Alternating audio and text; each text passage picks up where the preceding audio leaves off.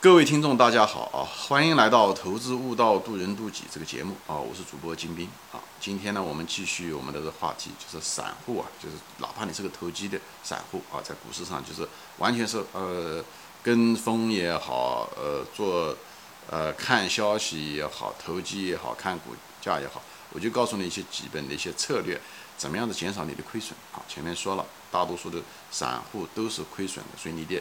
做做一个散户的第一阶段的时候，你的任务就像读书一样的，小学、中学、高中、大学，它有各自的任务啊。所以呢，你属于小学阶段的时候，你的第一个任务就是减少你的亏损啊。这是一个非常理性的，呃，一种方法啊。不要老是眼睛盯着钱，那还不是你挣钱的时候。股市是花，首先要花钱买经验的时候。所以你如果处于这个阶段的时候，如果你一直处于亏损的时候，你的目的不是为了去挣钱啊，虽然我们到股市上最终的目的是挣钱，你现在的当下的目的就是为了减少亏损。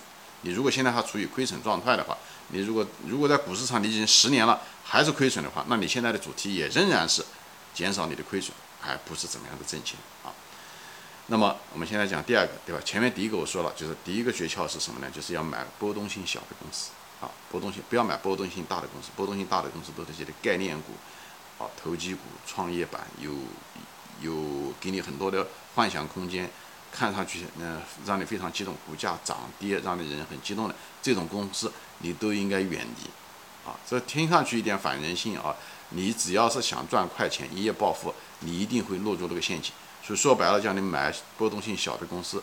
就是为让你躲避那个陷阱，好吧？这是第一个策略，买波动性小的公司，不要买波动性大的。那么第二个策略呢，其实跟这个有点相关啊。其实这两个做的是异曲同工，是什么呢？就是要把你的仓位要减下来，仓位啊减下来，仓位减下来是什么意思？就是不要重仓，把你的所有资金投入一个交易或者投入一个股票，这非常非常危险。为什么？啊，我就。给大家举一个例子，就像前面一个例子一样的，比方你有两个选择，比方你有一百块钱，你总的资金只有一百块啊，就让我我为了计算的方便，总的资金只有一百块。比方说你看到一个机会啊，你要买这个股票，比方这个股票也是上下波动五十四，嗯，涨百分之五十，跌百分之五十，涨百分之五十，跌百分之五十。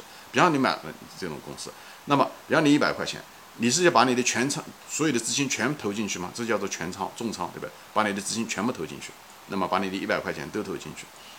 我们前面说了，你如果涨百分之五十，跌百分之五十，涨百分之五十，跌百分之五再跌百分之五十，那么搞了四次下来的时候，你这一百块钱呢就变成四十四块钱，好吧？大家有兴趣可以算一下啊，一百涨上去是一百五，跌下去百分之五十的时候变成七十五，再涨上去百分之五十的时候变成一百二，再跌下去变成五十六块钱，跌下去跌百分之五十。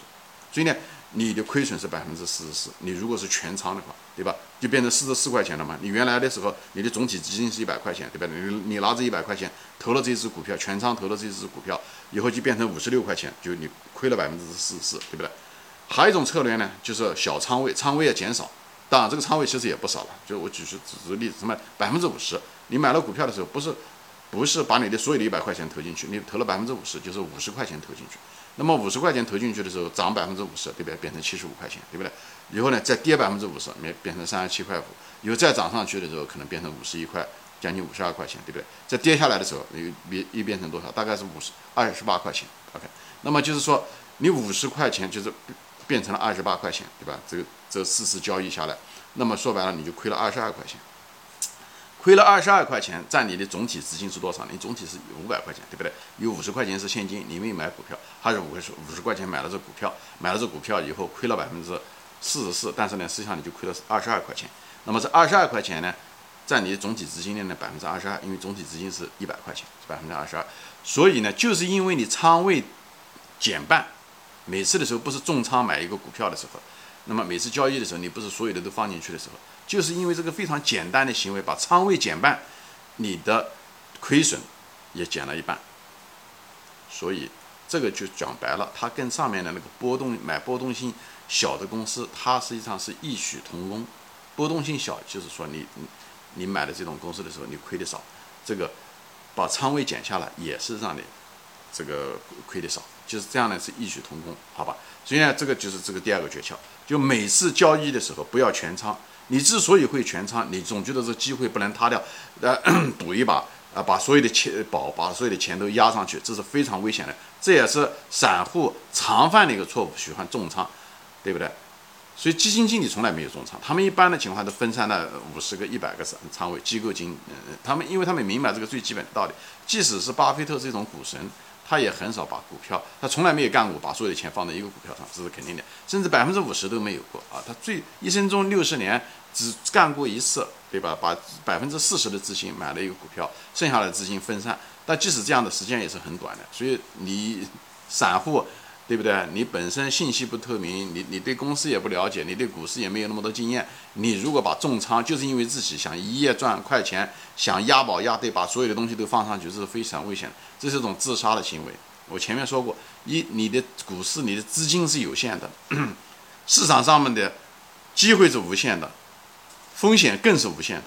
当你的资金有限的资金去搏市场上无限的风险的时候，你如果资金一旦没有的时候，那市场上再多的机会都跟你无关了，好吧？所以不要去抓这个机会，一来了觉得没有这个村，过了这个村就没有这个店。你把你所有的资金压上去的结果是，市场上再有机会，你以后将来再有经验，这个股市都跟你没关系了。而且何况市场上的风险要远远大于机会。